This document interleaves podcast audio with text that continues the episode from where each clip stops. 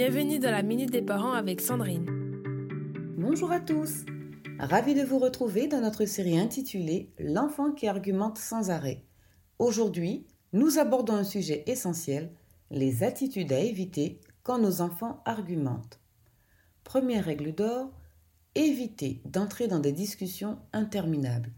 Plus vous argumentez avec votre enfant, plus la situation risque de s'envenimer. Répéter vos explications à l'infini ne fait qu'alimenter la négociation. Au lieu de répondre à chaque argumentation, rappelez-lui simplement la raison de votre demande. Par exemple, tu sais très bien pourquoi je te demande ça, la discussion est finie, c'est moi le parent et là-dessus c'est moi qui décide. Deuxième point crucial, évitez à tout prix les menaces.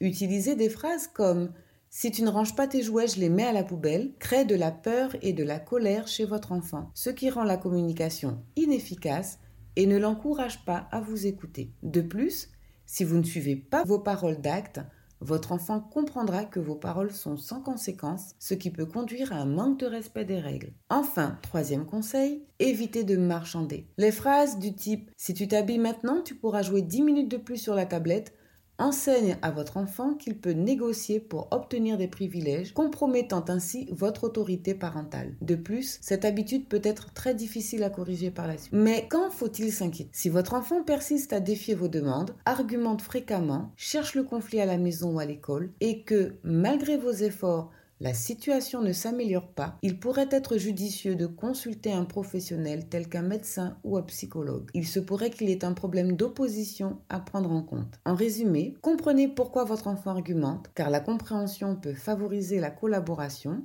Expliquez clairement vos règles, préférez les demandes courtes et précises, et surtout, évitez les pièges des débats interminables des menaces et des marchandages. Une éducation saine repose sur une communication efficace et une autorité bienveillante. Voilà très chers parents, notre chronique touche à sa fin.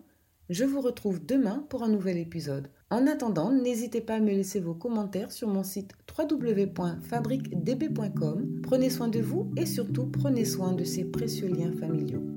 C'était la minute des parents avec Sandrine.